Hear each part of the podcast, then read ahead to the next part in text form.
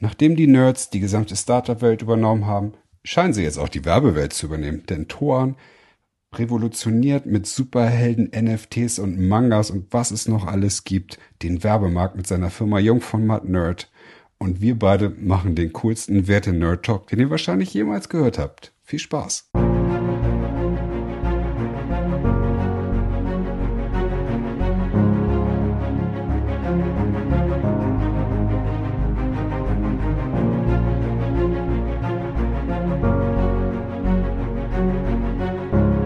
Herzlich willkommen zum Biz Heroes Podcast. Mein Name ist Hendrik Martens und mit mir dabei endlich, endlich, endlich, endlich nach mehreren, ich glaube, beidseitigen Verschiebungen. Einmal habe ich, glaube ich, ja auch verschoben. Ich glaube, wir hatten drei Anläufe. Also wir versuchen seit über einem halben Jahr miteinander zu sprechen. Der liebe Toan Nguyen, was habe ich das richtig ausgesprochen? Toan, ja, Nguyen, genau. Nguyen, Nguyen ne? Äh, ja. Seines Zeichens der größte Nerd der Werbebranche, würde ich sagen. Ähm, zumindest in meiner Wahrnehmung und auch in, sein, in, in, in dem Content, den ich von, von dir sehe, geht's ja sehr äh, heldenhaft zu, geht es sehr verspielt zu, äh, Gaming rauf und runter. Ich glaube, du lebst den Traum eines jeden äh, Digital-Nerds, nämlich mit dem, wo, wo, womit du Spaß hast, äh, dein Geld auch zu verdienen. Vielleicht Machst du mal ganz kurz so ein, äh, oder ganz lang, das kann man sich bei uns ja mal aussuchen, ob du uns deine gesamte Heldengeschichte von null bis heute erzählst oder aber einfach mal kurz einen Abriss machst, äh, wer du eigentlich bist, äh, was du so treibst und was vor allem dich antreibt, damit wir auch wieder zu den Werten zurückkommen, über die du gleich auch noch sprechen wolltest. Ja, gerne. Also ähm, vielen Dank erstmal für die Einladung. Ich freue mich auch. Also alles, was äh, Superhelden und Co. angeht, ähm, hat mich natürlich von Anfang an irgendwie auch interessiert. Deswegen bin ich auch sehr gerne in dem Podcast, finde auch, das sehen jetzt die äh, Hörerinnen nicht, ne? Dein T-Shirt, ne? Eine Kombination aus Eminem äh, und Hybrid Fusion und Superman Look. Ein bisschen X-Man ist auch da quasi drin, ja, also auch ganz viele Facetten und das ist eigentlich auch dann die Überleitung vielleicht zu dem, was ich mache. Ich bin Toren ich bin Gründer und Geschäftsführer von einer Firma, die nennt sich tatsächlich Jung von Matt Nerd. Und während andere sagen würden, naja, Nerd ist ja aber ein komisches Wort, wer würde denn seine Firma danach benennen, tragen wir diesen Namen mit vollem Stolz. Wir sind Nerds pur und pur. Und was heißt das eigentlich? Aus unserer Sicht äh, ähm, ist Nerdkultur und das so wie wir positioniert sind, ist die Popkultur einer neuen Generation und darunter verbirgt sich sowas wie Gaming logischerweise, aber auch Fantasy, Science Fiction, Cosplay, Kawaii, also japanische Niedlichkeitskultur, K-Pop und wer die äh, in den LinkedIn-Bubbles in letzter Zeit unterwegs ist, natürlich auch so Themen wie das Metaverse und NFTs. Also da, wo es anderen Leuten so ein bisschen zu weird wird, da fangen wir quasi an. Und äh, in diesem Konstrukt äh, kuratieren wir Partnerschaften. Wir sind so eine, ich sag mal, Collaboration und Capsule Firma. Wir machen dann sowas wie äh, eine Super Mario Haribo Special Limited Edition, äh, begleiten Mercedes-Benz bei den Welt, äh, bei der Weltmeisterschaft von League of Legends ähm, oder machen keine Ahnung für die Nostalgier eine Space Jam äh, Capsule Kollabo für für Snipes. Und das ist so ein bisschen äh, was wir, was wir im Kern halt tun, sind natürlich auch begeisterte NFT-Sammler und vielleicht so als Zeitnot, ich bin ähm, bei Jungformat jetzt schon seit ähm, über zehn Jahren. Der Witz ist immer, ich habe den schon mehrmals erzählt, deswegen ist er gar nicht mehr so lustig, ne? aber es ist so ein Mix aus äh, Stockholm-Syndrom, glaube ich, ähm, aber auch dem Fakt, dass ich so eine Art, dass ich eigentlich zehn Jahre lang hier schon bin, aber nicht immer seit zehn Jahren den gleichen Job mache. Ich bin so Neudeutsch oder äh, deine B2B-Community ein Intrapreneur durfte schon einige Ventures aufziehen, manche erfolgreiche, bei manchen bin ich ein bisschen auf die Schnauze geflogen, ne? aber es ist ja immer die Kombination von beiden Sachen, äh, die halt wichtig sind. Und Jungfmann Nerd ist tatsächlich ähm, äh, die jüngste Gründung, ein jüngstes Venture. Wobei neben Eintracht Spandau, das ist so ein äh, Verein, den E-Sports-Club, den wir noch gegründet haben, kann man noch mal googeln, ist aber was ganz anderes, was ein bisschen um die Ecke gekommen ist. Und das ist quasi so die jüngste Ausgründung, die wir gemacht haben.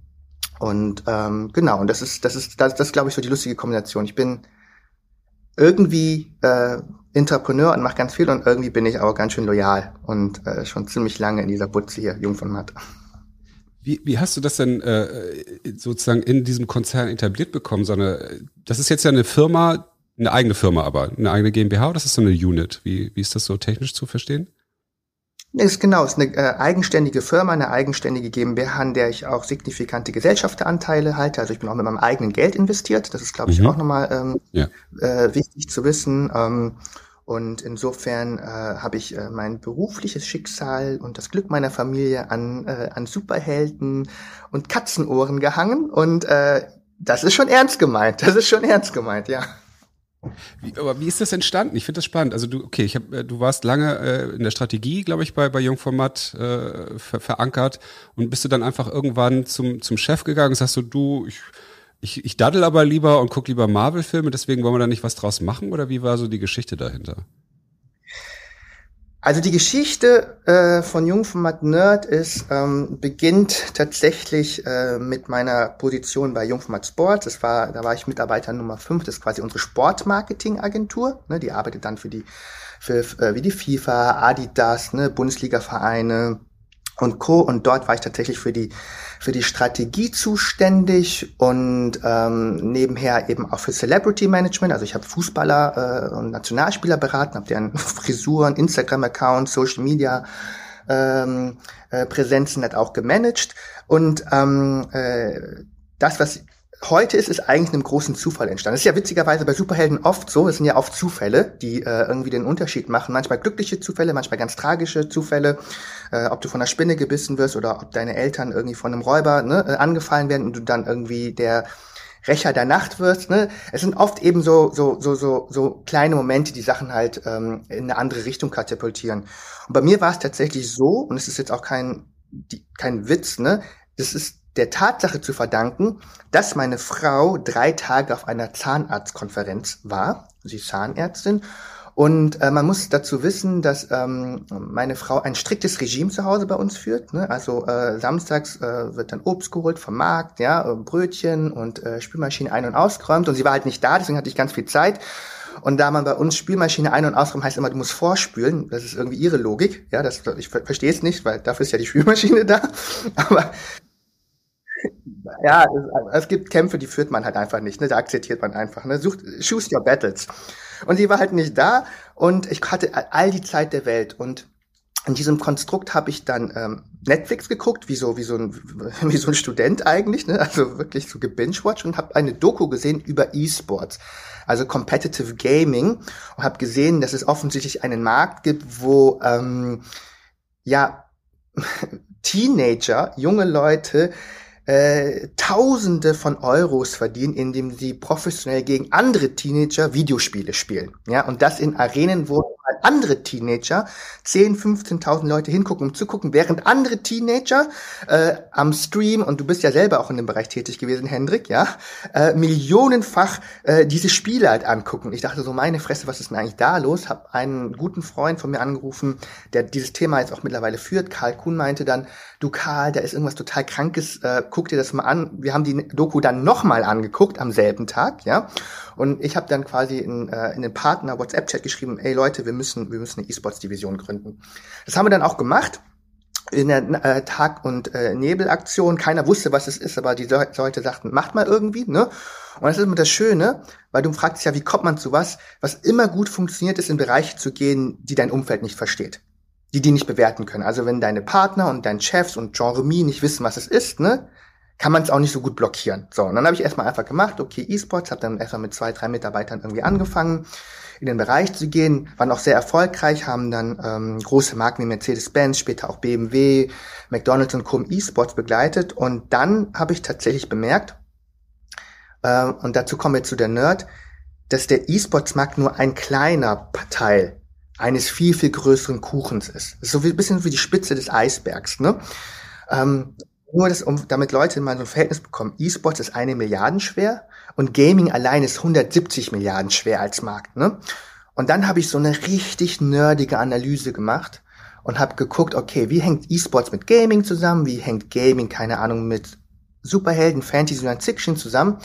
Und dann haben wir herausgefunden, dass, und das ist eigentlich so der Game Changer gewesen, dass ähm, diese ganzen Kulturen, A, dass es echt viele sind, die das mögen. Und das macht ja auch Sinn, ne? Star Wars, Avengers, Harry Potter, das sind ja alles so rekordbrechende äh, Kinokassen, dass diese ganzen Kulturen miteinander zusammenhängen.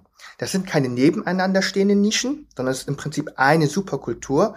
Und äh, wenn ich mir dich so angucke, du magst wahrscheinlich auch Gaming, E-Sports, du magst Superhelden äh, und äh, entweder magst du Science Fiction oder Fantasy oder halt beides. Und für dieses Thema gab es eigentlich ähm, gab es eigentlich kein Angebot. Und ähm, da bin ich halt damit ähm, zu, zu, zu unserem CEO gegangen. Erstmal mit der Idee, dass ich irgendein so ein Beteiligungsmanagement aufbaue, hat direkt gesagt, so, nee, geht nicht. Und er sagt, so, mach doch mal irgendwas, was so ein bisschen aus dir selber rauskommt. Nicht so, ja, also, was mich, was ich schon immer drüber nachgedacht habe, ne, weil es riesengroß ist, man sich der ganzen Nerdkultur halt zu widmen. Und da hat er mich angeguckt, aber es wirklich so, und das erzähle ich, glaube ich, so zum allerersten Mal. Ich weiß auch gar nicht, ob er möchte, dass ich das so erzähle. Egal. Auf jeden Fall hat er gesagt, hm, so, so richtig 100 Prozent verstehe ich das nicht, aber ich spüre, dass da irgendwie eine Kraft drin ist. Schreib doch mal so Jeff Bezos-Style, Amazon-mäßig, ne, eine Pressemitteilung, einmal runter und erklär dieses Geschäftsmodell anhand dieser Pressemitteilung und dann gucken wir weiter. Und das habe ich dann gemacht und es, äh, es äh, las sich dann ganz schön. Ich habe dann auch noch irgendwie überlegt, wie man auch ein schönes Pressefoto dazu staffieren könnte. Und das war so ein bisschen die Geschichte dahin, ne? also von ähm, Zahnarztkonferenz äh, zu E-Sport, zu Fantasy und Science Fiction. Das ist ganz geil. Das ist ja schon äh, sozusagen die, wie ich meinte ja eingangs irgendwie, lass mal über eine Heldenreise deines Lebens sprechen. Und das ist ja genau so. Ich, du kennst ja das Konzept der Heldenreise bestimmt auch, ne? Also ich und mhm es ist ja, du hattest diesen Status quo, du sitzt auf der Couch, die Frau ist mal nicht da, du kannst Net Netflix gucken, dann ist so der Call to Adventure, ja, dann irgendwie, wow, ich, die, diese, diese E-Sports-Geschichte sagt mir, da ist mehr drin, ne? und dann gehst du so, findest deinen Mentor dafür auch, der, der dir dann noch diese Challenge gibt und dann marschierst du los. Und dann gab es bestimmt, jetzt geht's ja dann jetzt los, jetzt bist du ja in all diesen Prüfungen und du findest Alliierte und hast Gegner und hast noch nicht gesehen, bist jetzt ja wahrscheinlich voll in der unbekannten Welt drin, ne? Total. Also es ist tatsächlich, wenn man es in so, wenn man es in Bildern erzählen würde, ne, es ist wie du läufst da halt rum und auf einmal guckst du nach links und da leuchtet was irgendwie im dunklen Wald. Ne? Und es leuchtet dich halt an. Und es ist wie man, wie man es aus den Filmen kennt, es zieht dich halt an. Und jeder Zuschauer weiß, geh da nicht hin, geh da nicht hin. Ne? Was ist das? Ne? Und das leuchtet so rot. Und entweder ist ein Alienschiff gelandet, ja, oder, oder irgendein Dämon ist aus 200.030 Jahren wieder, wieder erwacht. Aber ich bin halt dahin gegangen und konnte nicht mehr loslassen. Und das Witzige an der ganzen Geschichte ist, und ich glaube, warum, warum das ganze Thema auch so gut funktioniert, weil du hast es so schön gesagt, es ist, es ist eine never-ending Entdeckungsreise. Es ist wie so eine Abenteuerreise, in der man halt, weiß ich nicht, wie mit, so Hobbits, ja, irgendwie durch, durch magische Wälder und, und, und, und, also im wahrsten Sinne des Wortes, ne, durch Gletscher und sowas geht, ja, und halt wirklich Sachen auch erkundet und es ist auch manchmal auch, man riskiert auch viel, ne, also, als wir damals irgendwie eine Marke wie Mercedes-Benz in den E-Sports dann auch äh, eingebracht haben. Die Fallhöhe ist ja, ist ja, ist ja äh, auf der einen Seite irgendwie, naja, was soll denn schon passieren, ne? Weil interessiert irgendwie kein Mensch. Auf der anderen Seite kann ja natürlich ganz, ganz viel halt passieren. Und in allem, was wir machen hier, und das ist wirklich, wir gucken uns hier bei Jungformat Nerd, wir sind ja jetzt auch äh, für diese GmbH mittlerweile auch 14 Leute, auch in, in, in zwei Ländern, auch in China. Wir gucken uns mal an und sagen, krass, das hat noch nie jemand gemacht. Wir wissen nicht, wie es geht. Wir müssen es selber herausfinden. Wir müssen selber die Benchmarks machen. Ne? Und es ist halt wie jedes neue Level. Und natürlich erkennst du irgendwann Muster, wie du dieses Level halt spielen musst. Ja, und weiß, okay, wenn das und das in diesem Rhythmus halt kommst, musst du ducken, ducken, springen und, und, und, und einmal punchen oder sowas, ja. Aber, aber es kommt immer dieser Moment, wo du dann umgehauen wirst und gekillt wirst. Ja, und, und, und, und dieses auf die Fresse fliegen, das gehört, das ist, das ist natürlich intrinsisch in dem System halt drin. Und das ist so diese Entdeckungsreise. Und das Schöne ist, dass wir aber auf dieser Entdeckungsreise eben nicht nur für uns sind, sondern dass wir unsere Kunden und Marken halt mitnehmen. Und das ist, äh, ich weiß nicht, ob Agenturleute gerade zuhören. Ähm, das ist was anderes, als wenn man zu einem Kunden sagt, komm, wir explorieren das zusammen. Wir haben auch nicht auf alles Antworten, aber wir finden es spannend, als ähm, wir sind der Meinung, das ist ein lustiger Film. Ne? Oder, äh, mach da mal das Insta-Posting oder sowas, sondern es ist, es ist so ein bisschen größeres Bigger Picture hinter. Nun sind ja ja, du hast ja auch mit uns den Wertetest gemacht, beziehungsweise du hast ihn selber gemacht und hast ja eingangs gerade ja auch gesagt, so haben wir ja gerade angefangen, ein bisschen ungewöhnlich, äh, dass dich das ziemlich abgefuckt hat gegen Ende. Und ich, ich meine auch sehen zu können, warum. Aber äh, einer deiner, deiner Top-Top-Wert ist ja Selbstverwirklichung, zumindest zu dem Zeitpunkt des Tests gewesen. Oder ist es mhm. wahrscheinlich auch. Und es ist ja krass, wenn du dir dein Arbeitsumfeld schaffst, ne, dir diese eigene, äh, diesen eigenen Playground baust, diese eigenen, das, dein, dein eigenes Computergame bastelst, wo du Level für Level äh, weiter äh, dich verwirklichst. Du bist ja eigentlich wie so ein Hero, der sich immer höher levelt, so ungefähr. Ne? Jetzt meine ich, ich sehe ja auch, dass ihr auch voll im NFT-Game drin seid. Das seid ihr ja auch wieder ganz vorne. Also dir da jetzt ja auch neue Erkenntnisse aneignest oder auch krass äh, gute Deals machst, wie ich gesehen habe. Ähm, und äh, im Prinzip wirst du ja immer, wird so sein Charakter äh, immer, immer mächtiger. Und äh, es ist natürlich krass, wenn, wenn das so miteinander zusammengeht. Finde ich, ich glaube, das ist ja so, so eine Traumsituation tatsächlich. Auf der anderen Seite kann ich mir total gut vorstellen, du hast es jetzt nur so in so einem Nebensatz erwähnt, dass auch, aber auch, auch ähm, der größte Held fällt ja mal in den Abhang runter oder der Drache frisst ihn auf und du musst ja wieder so einen Neustart machen an einem gewissen Punkt. Gab es da sowas Konkretes auch jetzt in, in, auf deiner Reise die letzten Jahre? Ja, die ganze Zeit. also, das ist, das ist ja, ich glaube, das ist so der Schlüssel zu allem, ne? Wenn, wenn du deinen, deinen Job und den Beruf, und das ist, was uns hier, glaube ich, auch alle eint, ähm, tatsächlich aus einer spielerischen Brille betrachtest, ne? Mit Gamification-Aspekten, dann verstehst du, dass es halt manchmal dazu gehört, ähm, zu spielen äh, und wenn du Game Over bist, zu restarten, dass man manchmal sogenannte Side-Missions grinden muss, ja, um Experience Points zu sammeln, die erstmal gar nichts mit dem eigentlichen mit der, mit der eigentlichen Storyline zu tun haben, ja, die aber nachher, äh, weil du dann gewisse Artefakte gesammelt hast oder sowas, ne, zu was Größerem halt zusammenbilden. Und NFT ist zum Beispiel so ein Beispiel, das ist, war, war, war für mich ganz lange nur eine Side-Mission, die ich gemacht habe. Ne? Und ich habe erstmal ganz viel Geld auch verloren, bevor ich ja sehr, sehr viel Werte jetzt auch geschaffen habe. Aber ich wollte einfach wissen, wie das halt funktioniert, ne? Und bin da einfach durch die Wälder, zack, zack, zack, wie so ein, wie so, so ein Pokémon erste Generation Gameboy, ne? Und habe einfach nur so Sachen halt ausprobiert und gelernt. Und ähm, und das gehört natürlich dazu, dass man halt das versteht. Was aber eben auch dazu gehört, ist, dass ähm, man Spiele so spielt, dass man weiß, ich probiere das jetzt mal so aus mit dem Risiko, dass der Endboss mich besiegt.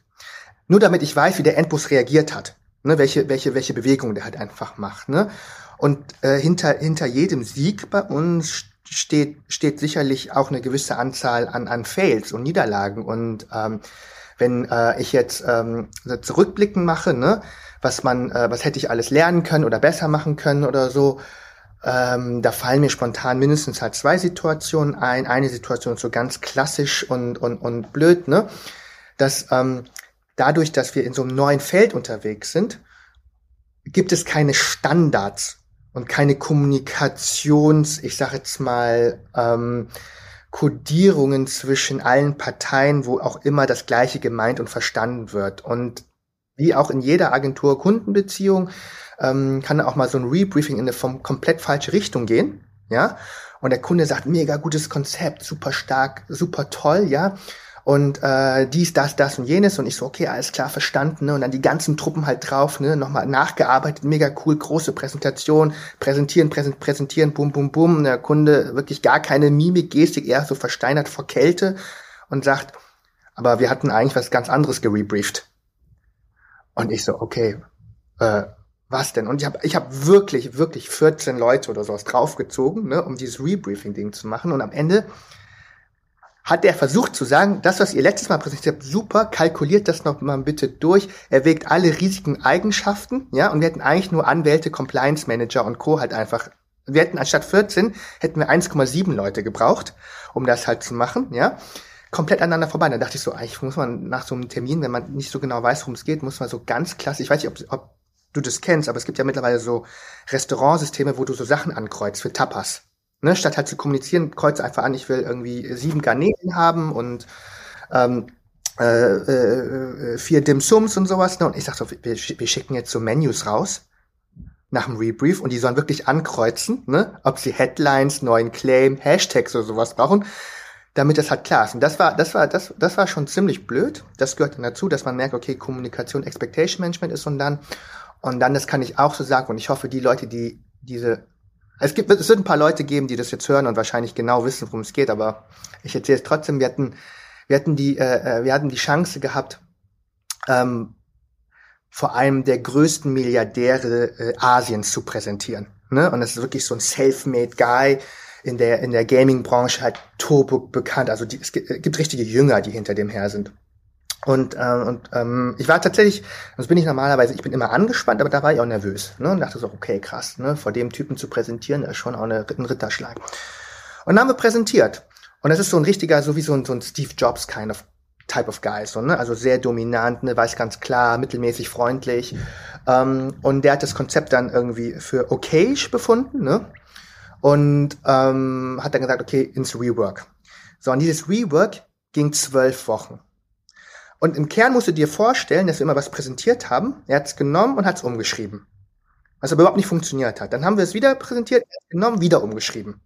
Wieder präsentiert, umgeschrieben. Und irgendwann haben wir es wirklich, das ist kein Witz, ne, haben wir da, haben, jetzt die Kamera, wir haben schauspielerisch die Bewegungen gemacht, ne, um ihm ganz klar zu machen, wie wichtig das ist, ja, dass diese Komponenten aber auch so gemacht werden. Und er hat es genommen, hat die Charaktere ausgetauscht und umgeschrieben. Und ich wusste eigentlich schon nach vier Wochen, es geht nicht weiter. Ne? Weil er, er ist halt the big, big boss und er will sich verwirklichen. Und eigentlich braucht er nur jemand, der sein Skript umsetzt. Und wir haben halt immer wieder gekämpft. Und das gehört auch zur Lernerfahrung dazu, dass irgendwann wiss, zu wissen, wann wann es gut ist. Ne? ähm, und, und, und dann zu sagen, so diese, dieses, diese Mission mache ich jetzt einfach nicht. Ja. ja. Äh, und ähm, das sind jetzt so zwei Fails aus 500 oder sowas. wie, wie, kommt man an, an den äh, reichsten oder einen der reichsten Milliardäre Asiens ran und macht mit dem Job? Also hat der von euch gehört oder wie, wie kommt sowas, wie entsteht sowas? Ähm, sein äh, CMO hat von uns gehört und, ähm, und hat uns im Prinzip dann, ähm, das ist ja, ich meine, durch Corona hat sich ja die komplette Dynamik der Arbeitswelt verändert.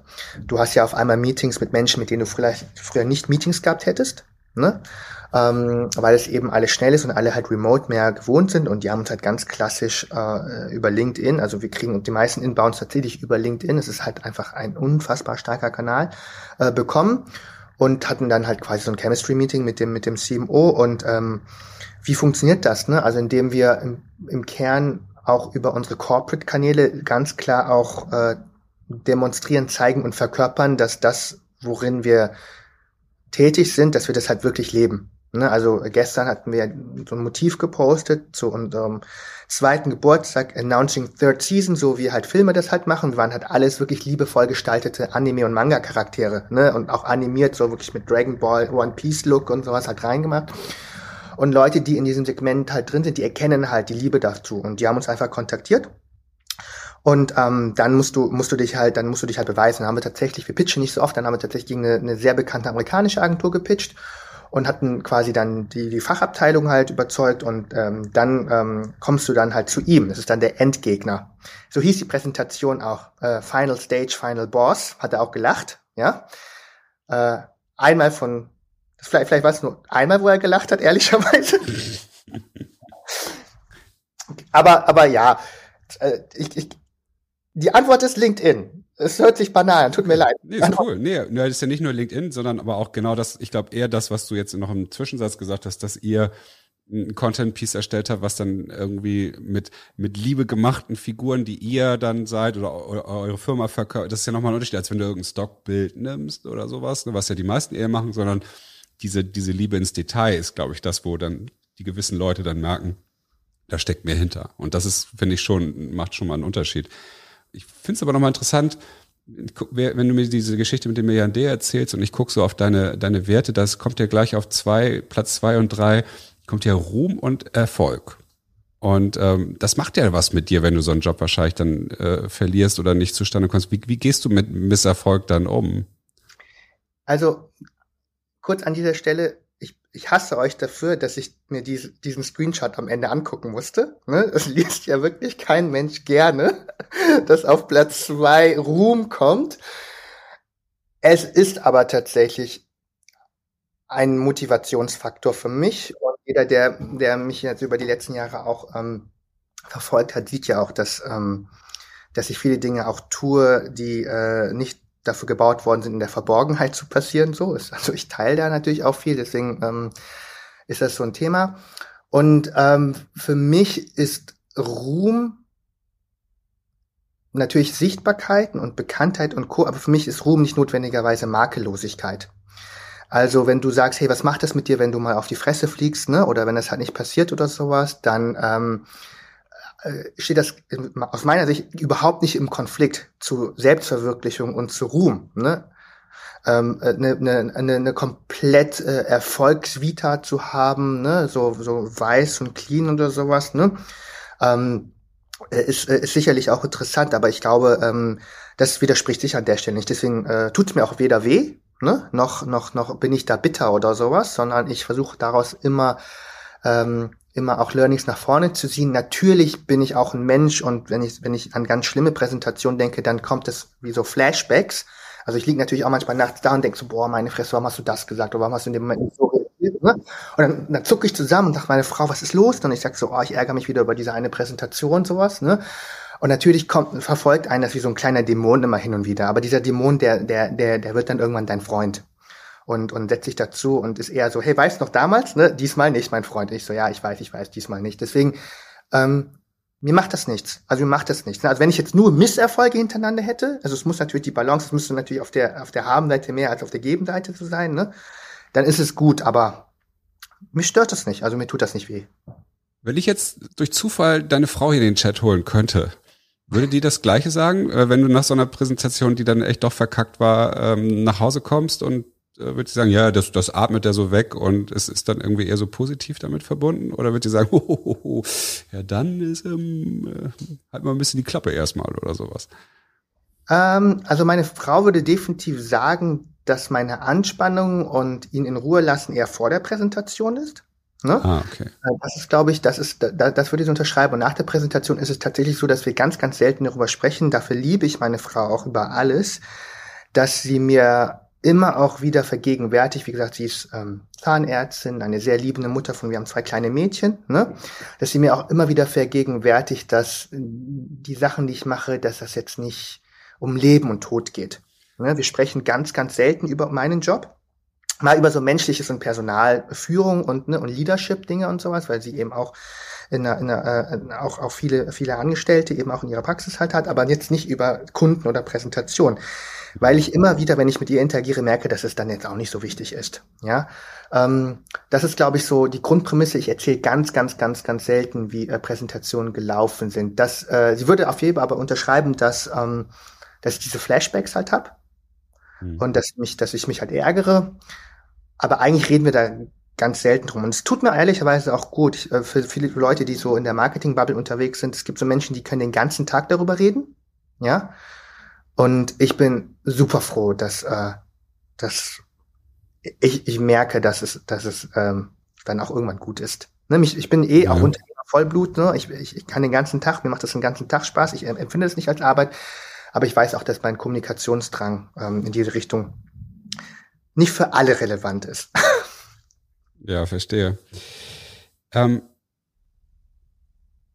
ich finde es irgendwie nochmal trotzdem spannend, das Thema Familie mal anzugucken, ähm, weil das auch ein, glaube ich, wichtiger Teil deines Lebens äh, definitiv ist. Ich habe es ja auch mitgekriegt äh, durch LinkedIn, dass du wieder Vater wirst. Das macht ja auch nicht jeder, das äh, so zu teilen. Auch wenn du das eine coole andere Geschichte mitverpackt hast, aber es war ja schon ein interessantes Announcement dann. Und äh, sowas wie Selbstverwirklichung, Ruhm, Erfolg, Kreativität, also das ist ja schon was dich treibt, aber dann gleich auf quasi Familie und Liebe und Gerechtigkeit, das sind ja dann eher so die eben die klassischen Familienwerte, die ähm, wo es ja um eine Gemeinschaft geht und um eine Sicherheit viel mehr als um Exploration. Wir springen mal hier ins neue Abenteuer rein und klettern jetzt den Berg des Schicks, den Schicksalsberg hoch und gucken mal, was passiert, sondern das ist ja genau das gegenteilige Programm. Ist das für dich manchmal schwierig, da so umzuschalten auch? Nein, für mich überhaupt nicht, ehrlicherweise. Ähm, es war aber auch, wie gesagt, dank eures Wertetests habe ich ja auch viel über mich selber reflektiert und überlegt, warum ist das halt so? Ne, und habe dann auch für mich Erkenntnisse gezogen, die, ähm, die wenn man es dann einmal sieht, ist es total klar. Aber davor dachte ich, dachte ich auch so, warum ist Familie an der Stelle und warum ist selbst wirklich an der Stelle? Aber ich brauche beides. Also zum einen ist äh, durch meinen durch mein, meinen vietnamesischen Background Familie steht für uns sowieso, ne, hat einen sehr, sehr hohen Stellenwert, auch im Kollektiv halt zu denken. Ähm, wir sind als äh, damals ja Flüchtlingsfamilie nach Deutschland gekommen und hatten in erster Linie erstmal nur uns. Deswegen haben wir jede Feier, die es gab, Weihnachten, Geburtstage, Hochzeit und Kone als enge Familie miteinander verbracht. Und das sind bis heute die wichtigsten Rituale als Familie zusammenkommen. Das machen wir bis heute. Und jetzt sind wir halt natürlich in der zweiten, sogar dritten Generation den Zusammenhalt. Und, und äh, egal was halt ist, ähm, äh, wir sind in dieser das hört sich jetzt so doof an, weil wir in so einer modernen Woke-Gesellschaft halt leben, ne? aber diese patriarchischen Strukturen, wobei man sagen muss, meine Oma war immer der Superboss der Familie, ne? Äh, das ist schon so, ne? Die setzt sich dann halt ähm, dann vorne an Neujahr oder sowas halt hin und dann stellen sich alle Kinder und Enkelkinder halt auf ne, und holen dann ihr rotes äh, Neujahrstütchen ab und sie segnet ein und sagt ein Wünsche und gibt auch Forderungen, ne, was man fürs nächste Jahr machen muss. Und da und da und andere Leute sagen, warum ordnest du dich dem halt unter? Und ich sage, ich ordne mich dem nicht unter. Ne? Ich mag das, ich mag das, ja. Und genauso wie das halt Familie und meine Kinder und meine Frau mir halt einfach total wichtig sind, weil sie mir Ruhe und Verwurzelung geben. Ich kann faktisch nicht auf dem Niveau performen, wie ich es mache, wenn ich meine Frau, meine Familie nicht hätte. Das ist so, das ist, das ist ganz wichtig. Und ähm, die Irritation, die kommt meistens tatsächlich von meinem Umfeld, äh, was äh, Familie auf einem anderen Level bedeutet. Da komme ich jetzt zu. Ich krieg original mh, hm, alle drei Monate von engen Leuten aus meinem Umfeld die Frage, warum bist du eigentlich bei Jungformat? Warum machst du es nicht selber? Ja? Guck mal, du hast doch jetzt so eine Stück, du hast so eine Reichweite aufgebaut und bist so eine Persönlichkeitsmarke und du hast deinen ganzen Kunststamm. Warum bist du noch bei Jungformat, ne? Und die Antwort ist, Jungformat ist, hat für mich was familiäres. Ich mag es hier. Ich mag die Tradition hier. Ja, das, was die Leute sagen, so, boah, 30 Jahre schon alt, du musst da was komplett Neues machen. Und ich so, nee, ich mag, ich mag die Rituale, ich mag die Tradition hier. Ich mag es in einer Art Familienkonstrukt zu sein. Das erdet mich, das gibt mir die Wurzel.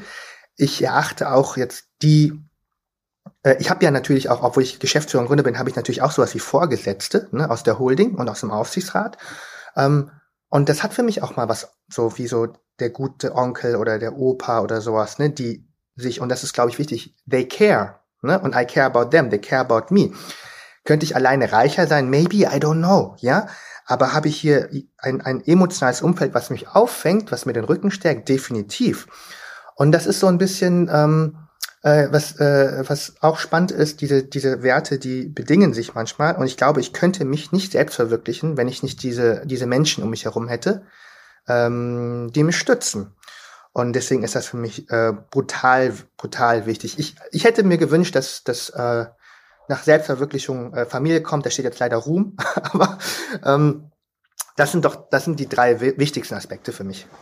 Ich glaube, da kann ich dich beruhigen. Das, sind, das ist ja so ein, so ein Snapshot, so eine Momentaufnahme deines Lebens. Ne? Also ich glaube, dass die Werte schon so, so bleiben, weitestgehend, aber ich glaube, dass sich die Hierarchie durchaus verändern kann, wo du gerade stehst. Und oft ist es ja so, dass das wo du gerade besonders stark hinstrebst, zum Beispiel noch mehr Selbstverwirklichung oder noch mehr Ruhm haben zu wollen, dass das dadurch ein bisschen hörst, weil du vielleicht gerade, ich äh, ist immer eine These, äh, als, als Papa eher unterwegs warst, als, als frischer Papa, mehr Fokus auf der Familie hattest, mehr Fokus auf, auf Ruhe und so weiter, weil irgendwie schläft man ja auch nicht so viel die ersten Monate, Jahre.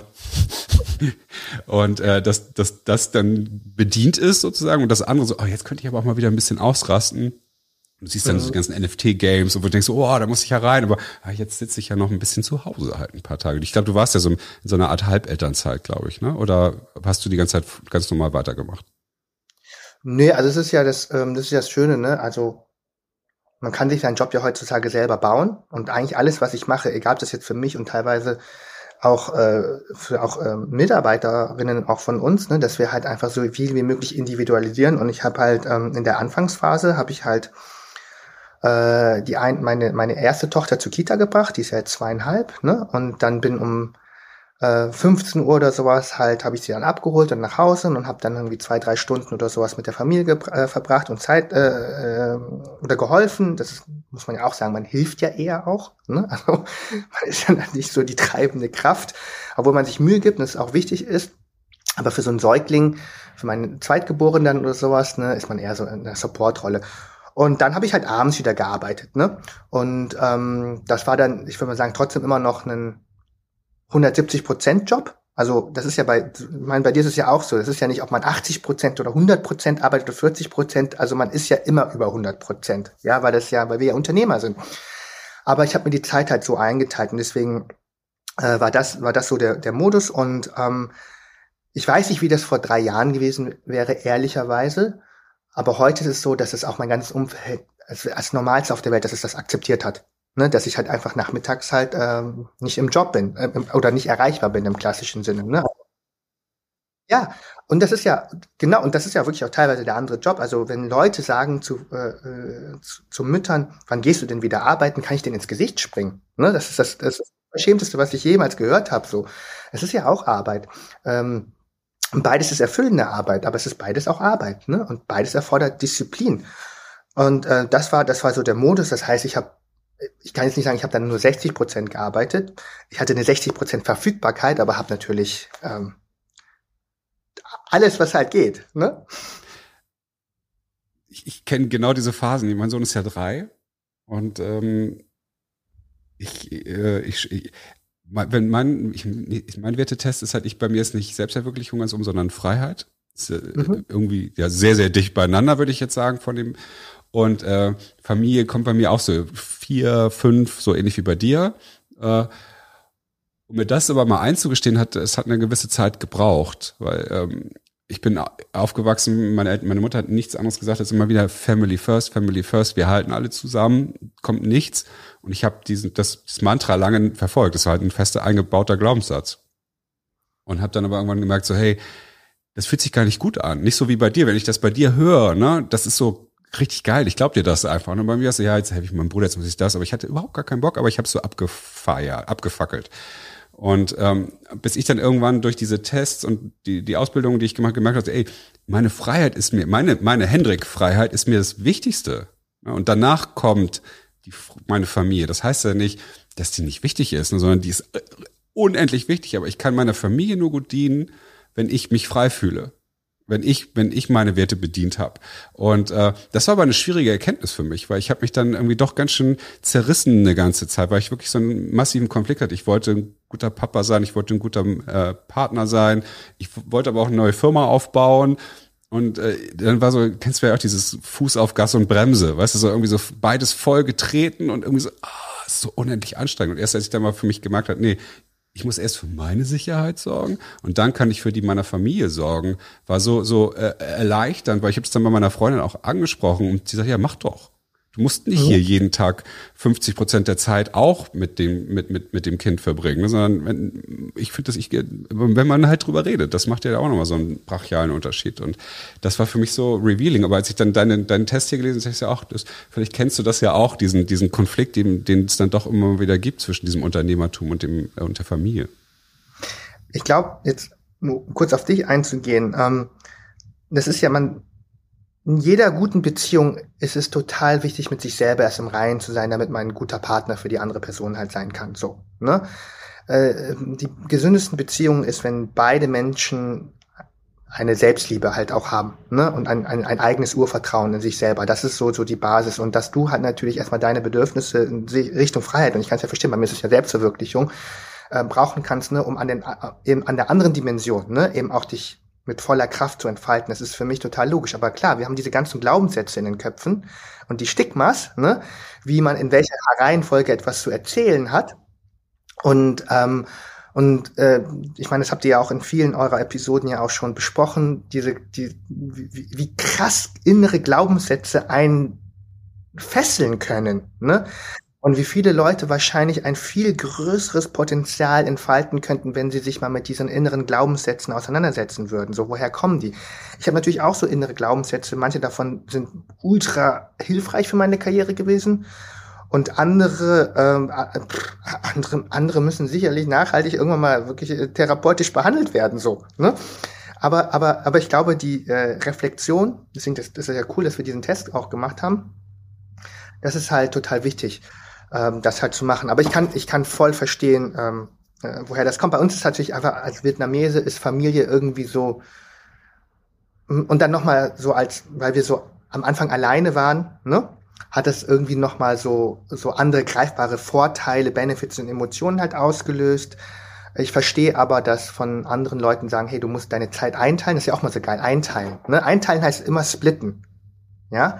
Und die Antwort muss ja eigentlich sein, wie können wir aus, wie können wir einfach von allem mehr machen, ne? Und ähm, ich sag mal, wenn du halt unternehmerisch erfolgreich bist, ähm, gehst du ja auch mit einem ganz anderen Mindset in die Familie halt rein. Und das muss man halt auch erstmal als erstes gewährleisten. Ich habe da total Verständnis für, dass Leute da anders priorisieren. Und strugglen aber auch immer wieder damit, ne? Also ja, priorisieren, sagen, ich unter mein Unternehmen jetzt, jetzt gebe ich Vollgas, aber dann auch merken, es erfüllt dann doch nicht so wie, wie gehofft. Mhm. Das ist ja immer wieder eine spannende Sache, die, die bei uns immer wieder aufpoppt. Aber du hast gerade noch was, was äh, für mich sehr, sehr Spannendes gesagt, worauf ich gerne noch eingehen möchte. Ähm, das Thema äh, äh, Glaubenssätze, die, die in Menschen drin sind, die sie zum einen beflügeln können natürlich. Das können ja totale Turbolader sein, aber eben auch totale Verhinderer. Aber Glaubenssätze sind für mich ja auch so dicht an Werten dran. Ne? Also ähm, ich finde ja, dass äh, das Einblenden der eigenen Werte, wie du ja selber jetzt auch bestätigst heute, ähm, viel Positives mit einem macht. Und auch wenn es nur, wenn es Klarheit ist oder auch ein bisschen Sicherheit gibt oder für, und ich, keine Ahnung, 95 Prozent der Weltbevölkerung oder der deutschen Bevölkerung kennt ihre Werte ja nicht. Ne? Also die, die sind dann ja Familie, klar habe ich gehört, Freiheit habe ich auch gehört, so, oder das, was die Werbung sagt ja auch. Das finde ich eigentlich ein ultra spannendes Thema, weil ich finde einfach, deswegen ist auch einer der Gründe, warum ich ehrlich gesagt ein bisschen aus der Werbung rausgerutscht bin. Ich kam damit nicht mehr so gut klar, Werte zu vermitteln, von denen ich weiß, dass sie eigentlich nicht unbedingt gut sind oder gar nicht die Werte für alle Menschen sein können, aber es wird als allgemein gut und danach strebenswert äh, dargestellt. Und wie ist das bei dir? Wie, siehst du das auch irgendwie? Hast du da auch Konflikte mit oder ist, ähm, machst du das anders?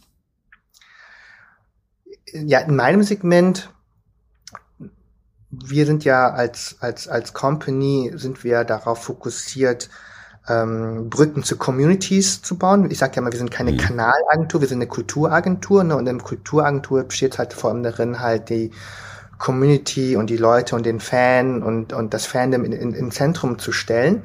Und insofern ähm, äh, ist es bei uns tatsächlich so, dass wir halt auch und die Marken, die wir beraten, ganz klar halt sagen, hey, äh, es gibt halt gewisse Regeln innerhalb der Community und dieser Glauben, Glaubensgemeinschaft, ne, die habt ihr zu befolgen. Ja, und das ist halt ganz wichtig. Ne? Also dieses Aufindoktrinieren, so das gibt's bei uns halt gar nicht, sondern bei uns fängt alles, alles, alles damit an, dass wir sagen, so, wenn ihr an der Fandom Popkultur partizipieren wollt, das erste ist Wertschätzung. Ihr müsst Wertschätzung gegenüber denen halt aufbringen. Ne? Und unser erster Satz bei jeder Präsentation ist, Fans care about brands who care about them. So, ne? Und ähm, in diesem Konstrukt äh, ist egal, welche Marke welche, welche Value Proposition hat oder welches Wertebild oder so vermitteln worden muss, ne? aber es geht erstmal um super viel Empathie aufzubringen. Deswegen bin ich so für meinen Bereich auf jeden Fall äh, clean. Ich kann nachvollziehen, was, was, was du ähm, was, was du kritisierst an der, an, an der Werbeindustrie, ne, was das gewesen ist. Ich denke aber auch, dass wir in so einem, dass wir aktuell eher in eine andere Richtung reindriften, so, so absoluter Superindividualismus, ja. Auf einmal geht alles, ne, und, und jeder kann halt so super abgefahren, crazy, äh, äh, erleuchtet, woke, radikal und co sein und man muss quasi auf alles Rücksicht nehmen. Ich glaube, irgendwo, äh, irgendwo ist, äh, ist, äh, liegt der Weg natürlich auch darin, empathisch für alles zu sein. Das finde ich total wichtig, ne? Also Empathie dafür, ne? Aber natürlich irgendwo auch Haltung einzunehmen. Und ich glaube, da sind Marken gerade dabei, die ähm, das bisschen äh, besser lernen. Ähm, und das ist, muss aber nicht immer ein Purpose sein, ne, den man halt so aufindoktriniert. Aber ich verstehe, verstehe es, was du meinst, muss aber wenn ich das so sagen darf, ich hätte lieber was Selbstkritischeres gesagt, aber ich finde, für das, was wir machen, sind wir sehr empathisch, sehr wertschätzend für ähm, die Bedürfnisse der Communities. Ja, das, das, ich meine, aber das ist ja, das kannst du ja auch da guten Gewissens sagen. Das ist ja ein anderer Ansatz, als wenn du jetzt ein Werbeplakat äh, an die an die Straße nagelst, wo, wo eine Frau äh, Icos Zigarette raucht und Icos Because drunter schreibt, wo mir alle Fußnägel hochkrempeln. Ich hoffe, das ist nicht von euch. Ähm, da wird einfach Scheiße vermittelt. Sorry, ey. Das macht mich, das macht mich richtig aggressiv. Da ich so, Mann, das ist so die Macht, die wir haben, die Werber haben, die, äh, die könnten wir so viel geiler nutzen, um zum Beispiel den Menschen beizubringen. Du hast Werte, es gibt Marken mit Werten und da gibt es ein Match oder gibt es eben kein Match. Geil. Und, und das ist, das machst du, bei euch passiert's einfach so. Genau das hast du, das. Ihr bringt ja Tribes zusammen und sagt ihr, guck mal, ich glaube, das ist cool. Wenn nicht, dann nicht, aber wir probieren's mal aus. Und dann kommt was Besseres bei raus. Oder mhm. das Produkt ist besser und nicht ist nicht das Produkt, was lauter beworben wurde oder wo die wo der Mensch drauf so attraktiv ist, wie ich auch gern wäre und mir ein schlechtes Gewissen gibt, aber wenn ich dann dieses Produkt nehme, werde ich vielleicht ein bisschen attraktiver. das hört ja nicht auf, lustigerweise. Also ist ja, ich sehe, ich sehe Purpose-Driven rechts und links und Shell malt sich auch grün an und stellt E-Säulen auf, ne? Aber das ist es ja noch nicht. Ich finde ja gerade so Jung von Matt ist für mich so die größte, krasseste, geilste Werbebude. Äh, Gibt es da nicht auch so eine innere Eigenverantwortung zu sagen, das machen wir nicht mehr? Ähm, da müsste ich jetzt tatsächlich für meine Kollegen, Kolleginnen auch sprechen, was man halt macht oder was nicht macht. Was ich aber auf jeden Fall sagen kann, ist, dass auch bei uns in den letzten Jahren auch ein Wandel vollzogen worden ist, ne, was man macht und was man nicht macht. Und es ist tatsächlich auch so, dass es immer auch wieder ähm, Teams gibt, die dann sagen, wir arbeiten beispielsweise, wir wollen nicht auf McDonalds arbeiten oder sowas, ja. Ähm, äh, aus, aus, aus den und diversen Gründen. Das wird dann natürlich auch logischerweise akzeptiert oder wir wollen nicht für, also äh, ich, ich bin selber riesengroßer McDonalds äh, äh, Fan, auch von den Produkten, ja, oder, oder für Axel Springer oder sowas, ne? Also es gibt natürlich auch mal wieder Sachen und du musst natürlich mit denen in den Diskurs gehen und das fängt natürlich als Unternehmen erstmal an, dass du natürlich eine Empathie äh, nicht nur für deine Zielgruppe, deinen, deinen Kunden, aber auch eben für deine Mitarbeiterinnen natürlich auch ähm, einfakturierst und dazu hörst. Es ist natürlich immer so, dass ähm, es gut wäre, wenn man ein höheres Werteverständnis auch vermittelt ne, und, und, und meaningful wird. Und ich glaube auch, dass diese Meaningfulness, und damit meine ich wirklich nicht Purpose, Meaningfulness kann auch was ganz anderes halt sein. Ja, aber halt einfach so eine Relevanz zu erzeugen, kulturell relevant zu sein, dass das extrem wichtig wird für Unternehmen in Zukunft, um, um da zu sein. Das eigentliche Problem ist ja, dass äh, viele Marken gar keine richtigen Werte haben. Also früher war das wirklich so, dass Marken eine Wertehierarchie hatten. Ja, für was, ne, für was stehen wir eigentlich? Und, äh, und was ist, was ist unser Zweck? Und, und, und wirklich starke Marken, wirklich starke Marken sind in der Position zu sagen, wir stehen für diese Werte und für diese nicht. Und wir können damit leben, dass uns nicht alle lieben oder dass uns nicht alle toll finden. Ne? Not trying to be everyone's darling. So, das ist ja eine starke Marke, die halt auch äh, eine Lebenszielgruppe. Ich sage immer so, es gibt eigentlich, eigentlich darf man auch gar nicht von Zielgruppen mehr sprechen, sondern es sind Stilgruppen. So, ne, Zielgruppen ist das schlimmste Wort. Ich sage immer, also wir, wir verbieten. Ja, und ich sage immer so, hey Leute, verboten. Hier spricht keiner von Target Groups, ne? Und keiner spricht von Audiences. Ja, was ist denn eine Audience? Eine Audience ist das die passivste Form eines Menschen. Du sitzt im Saal und hörst zu und wirst halt bespielt. So, ne? Ist doch Schrott, ne? Sondern wir sprechen von Communities und Communities bringen sich ein, Communities bringen sich zurück, so, ne? Und es ist ein Dialog entsteht und man nimmt die sich gegenseitig halt ernst. Und das ist, glaube ich, was halt viele Marken halt äh, in ihren äh, Facebook-Ad-Managern nicht raffen, ja, wenn sie da so Interessen halt eingeben, ne, und Audience Sizes, ne, und suchen halt immer so irgendwie so guter Fit, ja, und aber auch eine große Masse, und die haben halt, die sind halt seelenlos, ja, seelenlos sind die. Und das ist das Problem. Und ich glaube, Marken müssen einfach wieder ihre Wertehierarchien halt bauen und ganz klar zu wissen, so für welche, was ist unsere Community, ne? Eine gute Strategie zeichnet sich nicht dadurch aus, dass du weißt, was du Ja sagst, sondern dass du auch ganz klar weißt, was du Nein sagst, ja. Und deswegen entstehen dann halt so, ähm, meaningless Kampagnen, ja, meaning, meaningless Arbeit, das, das passiert. Ähm, und das wird jetzt auch nicht weggehen, man muss ja auch ähm, so schnell, ja, und aber, aber zumindest wir bei der Nerd und auch viele andere Jungformatagenturen sind da auf jeden Fall auf einem anderen Weg dabei. Und die neue Generation wird es auch noch mehr, mehr antreiben. Wird es denn eigentlich noch in Zukunft solche Marken geben überhaupt so in den nächsten 10, 20 Jahren? Oder wird jeder wird es so tausende Individualmarken geben oder Personal Brands und was weiß ich alles. Also wird es so Nivea noch geben? Ich, also ich glaube, ja, also ich glaube, so Marken wie Nivea wird es ähm, in, in 10, 15 Jahren sicherlich auch, auch ja gut, woher weiß man das heutzutage, ne? Ich meine, es ist so schnelllebig, alles ist disruptiert und cool. Lass mal kurz mal drüber nachdenken. Leute denken ja im Podcast nie so mal so fünf Minuten drüber nach, aber hierüber müsste ich tatsächlich mal nach.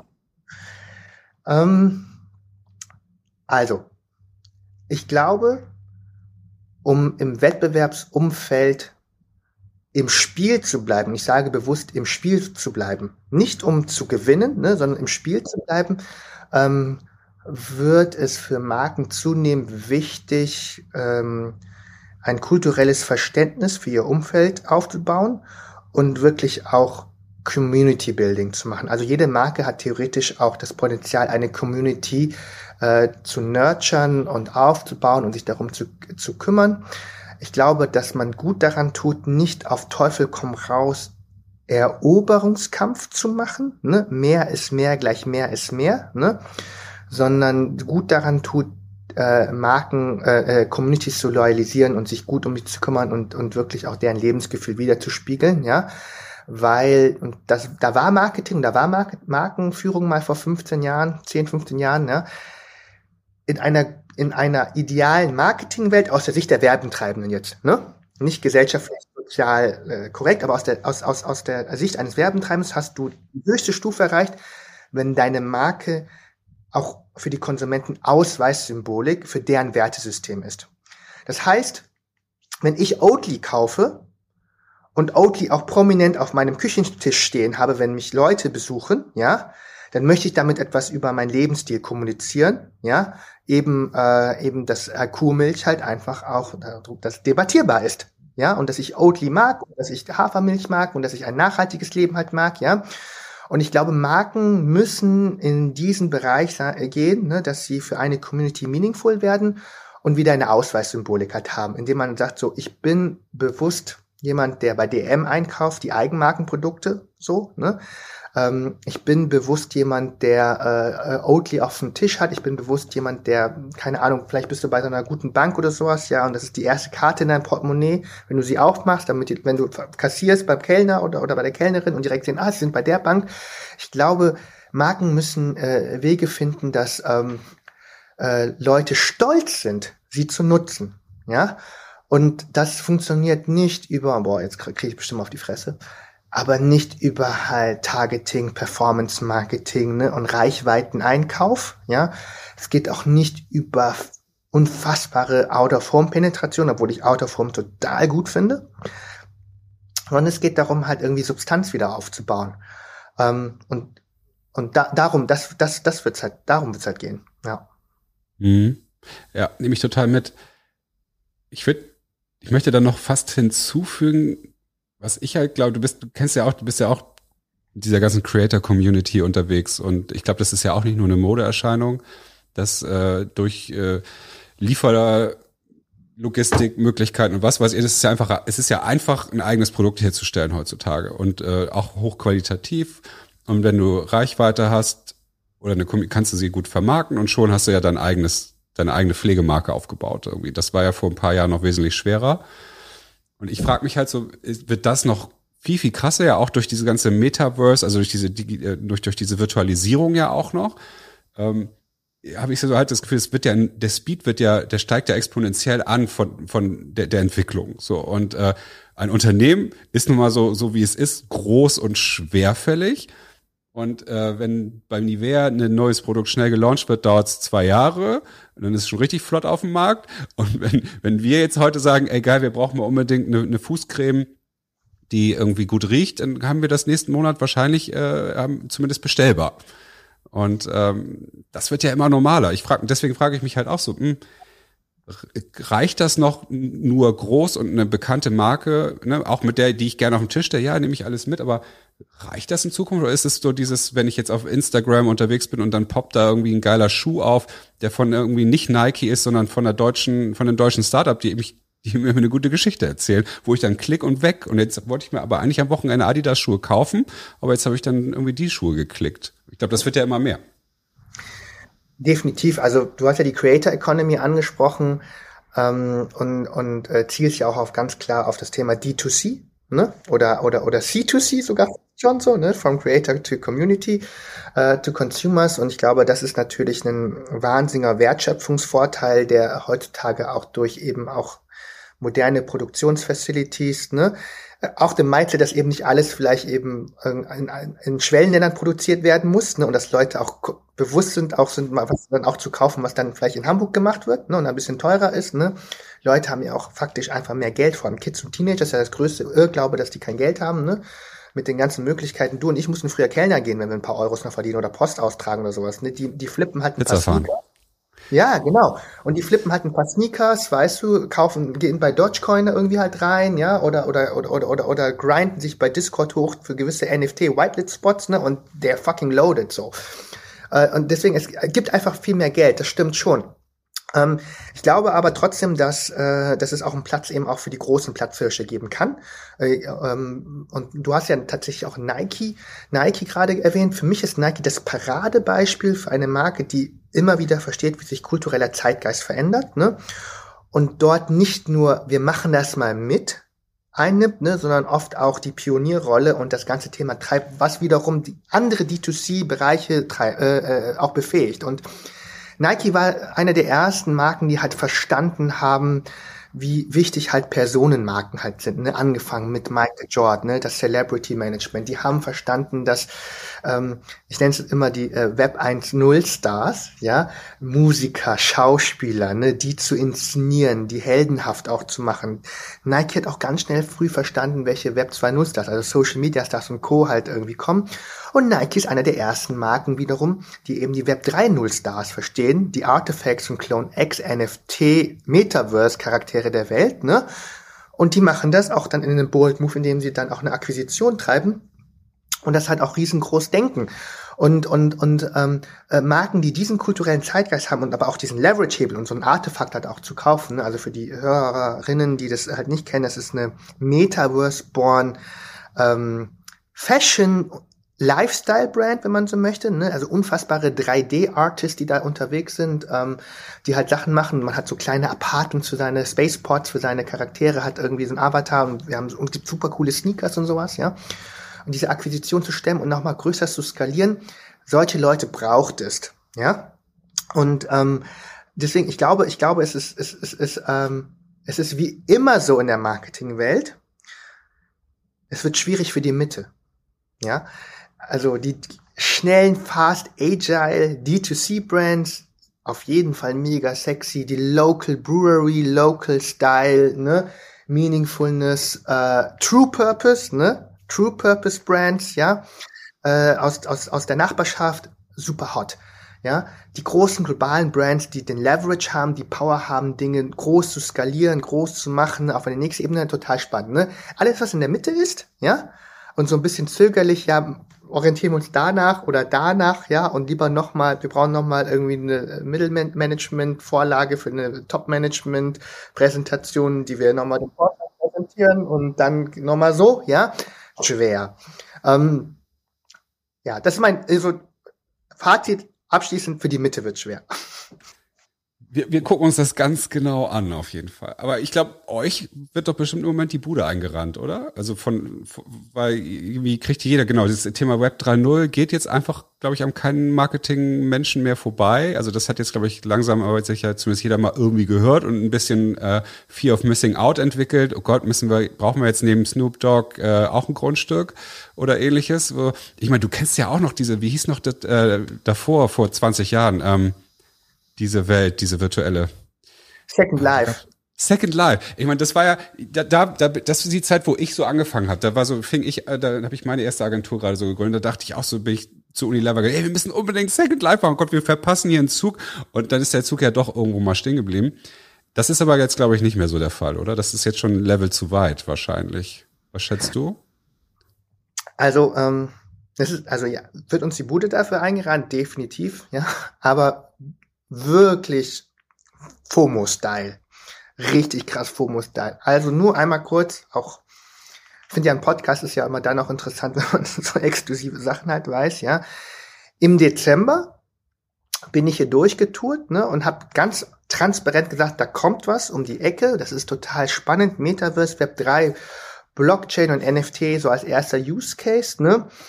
Und habe gesagt, wir müssen unseren Kunden eine, ein, ein, ein, ein, ein Learning-Paket ne, erarbeiten und gemeinsam lernen und verstehen. Das war ganz klar, ich gesagt habe, so ganz klassisch Berater-Style, ja. Lass uns gemeinsam Hypothesen entwickeln, lass uns Indikatoren finden, um zu gucken, welche Richtung das halt geht, ne, um zu überlegen, ob das für uns relevant ist, in welcher Form, ne, und äh, mit welcher MVP-Strategie man perspektivisch reingehen könnte. Relativ konservativ, sehr akademisch, ne, Hypothesen aufgebaut, welche, was sind Utilities, ne, was ist der Mehrwert, ne, welche Blockchain, ne, was sind so Marktmechanismen, ne, äh, wie bewegt sich das im Zeitstrahl, so ganz klar. Und alle Marken, so, oh, müssen wir mal gucken, sowas, so, ja, so ein bisschen abstrakt, Big Picture und sowas, oh, mal gucken und sowas, ne. Dann kam die Weihnachtszeit. Und Eminem hat ein Board Ape gekauft. Ja, und, und die, die ersten äh, äh, Apes waren Seven Digits Gong. Der Floor geht hoch. Ja, äh, Metaverse, äh, Instagram-Accounts äh, äh, sprießen auf der Ecke. Und, und, ähm, und ich hatte während der, in der, in der Zwischenzeit hatte ich als Privatperson, das ist ganz auch wichtig, ne, aber vielleicht, das, also das ist ja lustig, als Privatperson meine NFT-Learnings geshared ich, wir hatten bis dato nie als Jungformat Nerd gesagt, das ist ein Angebot von uns, das Metaverse, sondern ich habe es als Privatperson geschert. Ich habe mein, mein, mein Team gesagt und die haben dann auch angefangen, NFTs zu kaufen, ja. Aber es gab es nicht als Angebot, aber wir waren mit dem bisschen, was wir gehabt hatten, waren wir in den Schaufenstern auf LinkedIn zumindest sichtbar. 3. Januar, alle rufen hier an und brauchen sofort ein Metaverse-Konzept. Sofort, ja, sofort, ja, über die Weihnachtstage. Und wir so, okay, äh, aber wir wollten noch erstmal Hypothesen aufbauen im Dezember und schauen und wie hin das regelt und sowas. So, nein, wir müssen, wir müssen, wir müssen nächsten Monat im Metaverse sein, ja. Und das Witzige am Metaverse ist, es passiert ganz, ganz, ganz, ganz viel, was Potenziale, Fantasien und Möglichkeiten angeht, Klammer zu, und gleichzeitig ganz, ganz, ganz, ganz wenig, ja, was technologische Skalierbarkeit, ne, Use Cases und Feasibility angeht, Klammer zu, ja. Und das ist halt schon krass. Wir haben, wir haben ehrlicherweise auch schon auch Kunden dann auch abgesagt, weil wir gesagt haben, also das gehört ja auch dann auch als, als, als, als Firma dazu, Expectation Management zu machen und zu sagen so, okay, okay, easy peasy, äh, das geht halt noch nicht. Oder das ist noch schwierig oder das kann man halt machen, da kann man mal Sachen ausprobieren. Und das ist halt, das ist, das ist halt jetzt total lustig. Alles wird schneller, ne? Alles wird schneller. Auch, auch, auch, auch, auch die, auch die Gier nach Dingen, ne? Und die Angst halt Sachen zu verpassen. Und warum ist das so? Weil Marketing in den letzten Jahren halt enorm von Arbitrage-Effekten profitiert hat. Ja, es gab immer ein Ding, in dem du günstiger Reichweite, Fame und Presse-Coverage einkaufen konntest. Es war früher Instagram, dann war es äh, E-Sports, dann war es Twitch und Streamer, Let's Play, ne? Und in den letzten Jahren war es definitiv TikTok.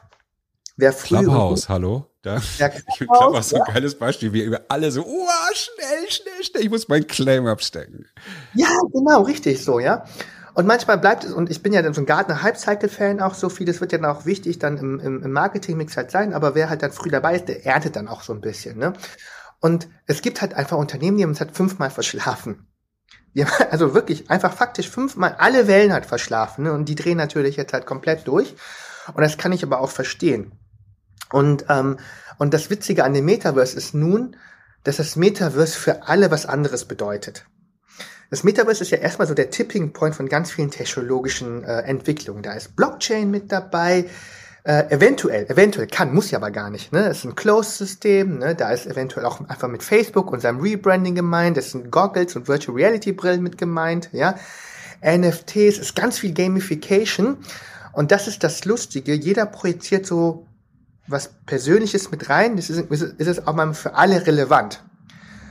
Und nicht jeder meint aber das Gleiche. Und der erste Schritt, den wir immer machen, ist erstmal das aufzustrukturieren, zu sagen, so, also, gibt unterschiedliche Metaverse-Szenarien. Ganz wichtig, Metaverse-Szenarien.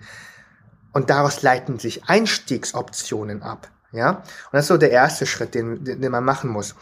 Und ähm, das ist, das ist auf der einen Seite ist es total dankbar, ne, diese FOMO. Auf der, an, auf der anderen Seite ist es halt, und du hast ja auch eben das Bild vom Bremsen halt gesagt, ne? es ist beschleunigen und aber an den richtigen Stellen auch vom Gas runtergehen und aber auch hart bremsen, ja. Das ist aber dann auch als, als, als, als, als ich sage jetzt mal, seriöse, seriöse Firma, ähm, musst du manchmal einfach auch bremsen und sagen, nee, geht nicht. Oder geht, ist aber turbo teuer. Ja, man darf ja auch einfach mal nach Warum fragen wahrscheinlich. Ne? Also wir müssen uns, wir müssen jetzt auch was mit der Warum?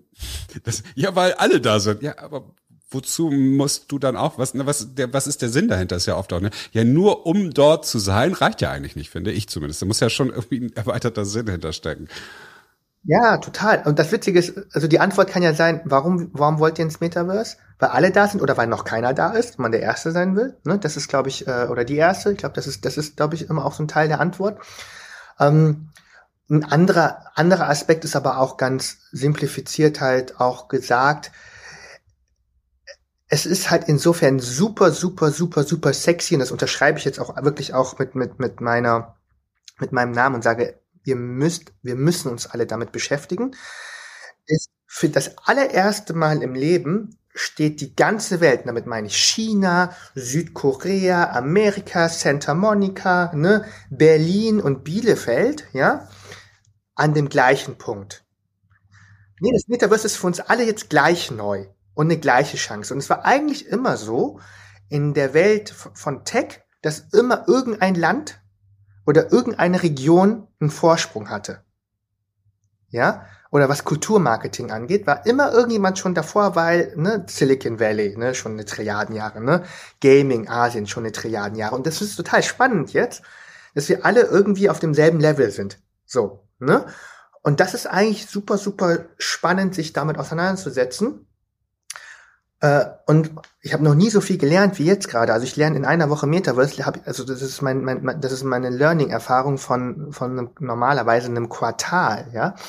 Und jemand, der acht Wochen vor einfach Vorwissen hat, hat, das ist wie so eine halbe Dekade, so, ja, die man irgendwie auf dem Buckel hat. Deswegen mit all der, ich sage ja nicht Skepsis, ich sage bewusst Vorsicht und Gas geben, bremsen und mal vom Gas geben. Ne? Das ist ein Rhythmus, den man halt braucht. Ähm, mit all der Vorsicht, die ich bei dem Metaverse halt habe, habe ich genauso viel Enthusiasmus dafür. Ja, ich unterschreibe das, dass es relevant sein wird und dass man das halt braucht. Und wir sind als Firma auch voll investiert, weil wir sagen, Skin in the Game, total wichtig. Nur man muss eine Erwartungshaltung halt managen. Aber, ähm, aber nochmal, wir fangen alle gleichzeitig an, global, weltweit. Die Chinesen sind nicht vor uns, die Südkoreaner sind nicht vor uns. Mark Zuckerberg ist vielleicht vor uns, weil er halt ein Genie ist oder sowas, ne? was Technologie angeht, aber nicht kulturell. Nicht kulturell. Der ist die Antithese vom Web 3. Der ist die Antithese. Der muss auch viele Hürden überspringen, ja. Er ist der Villian. Er ist der Villian, genau. Er ist, er ist Lex Luthor, ja. Er ist Lex Luthor und so. Und deswegen, it's interesting. Deswegen. An alle, die jetzt hören, so, tut euch den Gefallen und guckt euch das wenigstens an, lernt ein bisschen, spielt, weil, weil ihr wollt nicht die Leute sein, die, äh, die äh, das nächste Internet verschlafen haben. Ja, holt euch eine Wallet. Wallet im Wallet war ist für die Menschen, die äh, im Web 1.0 geboren worden sind. Das ist der Browser. Also ihr müsst wissen, wie man einen Browser bedient, ja. Und und und äh, Web 2 ist die App. Und heutzutage würde jeder sagen, hey, wer kann denn keinen Browser bedienen und wer kann kein Web, kann keine App bedienen und sowas. Ne, gab es mal, gab es mal, ja. Und genauso wird das mit dem Wallet halt sein. Ja, ich äh, ich ja, sehe mich schon hier, ich, ich könnte jetzt, ich habe noch 18 Fragen, die ich jetzt so im Anschluss stellen möchte oder worüber ich jetzt noch sprechen möchte, was das ganze Metaverse äh, Web 3.0 angeht. Gucke jetzt aber auch auf die Uhr und sehe schon, wir haben schon Stunde 15 fast hier im Talk und äh, unsere magische Zeit äh, sozusagen längst gerissen, aber ich, äh, ich genieße sehr die Zeit mit dir hier. Das ist echt sau cool. Und ich mag, mag auch den Mix zwischen Nerd Talk, Agentur Talk und aber auch Persönlichkeitstalk. Äh, das ist äh, so, so, so wünsche ich mir das ähm, bei uns auf jeden Fall. Und Hast du noch irgendwas, was du neben dem neben der Wallet mit Menschen teilen möchtest? Hast du noch? Wir nutzen natürlich auch unsere Plattform äh, für unsere Gäste, äh, wenn du irgendwie Needs und Leads hast, ähm, die du teilen möchtest, wo du für du, unsere unsere bescheidene Community dich äh, äh, zu Diensten sein kann. Ist da irgendetwas? Ähm, aktuell nicht, aber ich würde tatsächlich jedem ans Herz legen, tatsächlich sich mit seinen eigenen Werten, das, was du ja auch mal propagierst, ne, sich auseinanderzusetzen. Das hat mir auch extrem geholfen. Es hat mir geholfen, einzuordnen, warum ich Familie brauche, warum Familie äh, Erdung, Bodenständigkeit, Verwurzelung, also für meine Familie, meine Frau, meine Kinder, meine Großeltern, mein, mein Vater, meine Mutter und Co. halt entscheidend sind, Geschwister aber warum Familie auch im Jungformat-Kontext auch für mich Familie halt ist, ne, und sich damit auseinanderzusetzen, das hat mir geholfen, äh, zu verstehen, woher meine Kräfte kommen. Und ähm, ich glaube, um das Thema dann an der Stelle, ne, irgendwie bis Heroes ne, und Superhelden und sowas, ne, man muss wissen, woher die Kräfte kommen, man muss wissen, wie man sie schützt und wie man sie nutzt. Und das hat mir auf jeden Fall geholfen. Deswegen äh, danke, dass ich das machen durfte. Und ich danke dir sehr für dieses extrem unterhaltsame Gespräch. Und ich hoffe, ähm, das war nicht das äh, einzige Mal, dass wir über all diese schönen Dinge gesprochen haben und äh, würde mich freuen, wenn wir das irgendwann wiederholen, in welchem Setup auch immer, wo auch immer, mit welchen Tools auch immer. Da tut sich ja jetzt so viel und vielleicht sitzen wir dann ja im Clubhouse 3.0 mit Headsets auf und nee, das machen wir beim Mark Zuckerberg, müssen wir das ja machen, habe ich gesehen. Ja. In diesem Sinne, liebe Hörerinnen und Hörer, ich äh, danke euch für eure Zeit und bleibt weiterhin gesund, äh, so neugierig wie, wie wir beide hier auf jeden Fall und äh, genießt die Zeit und bis ganz bald auf Wiederhören.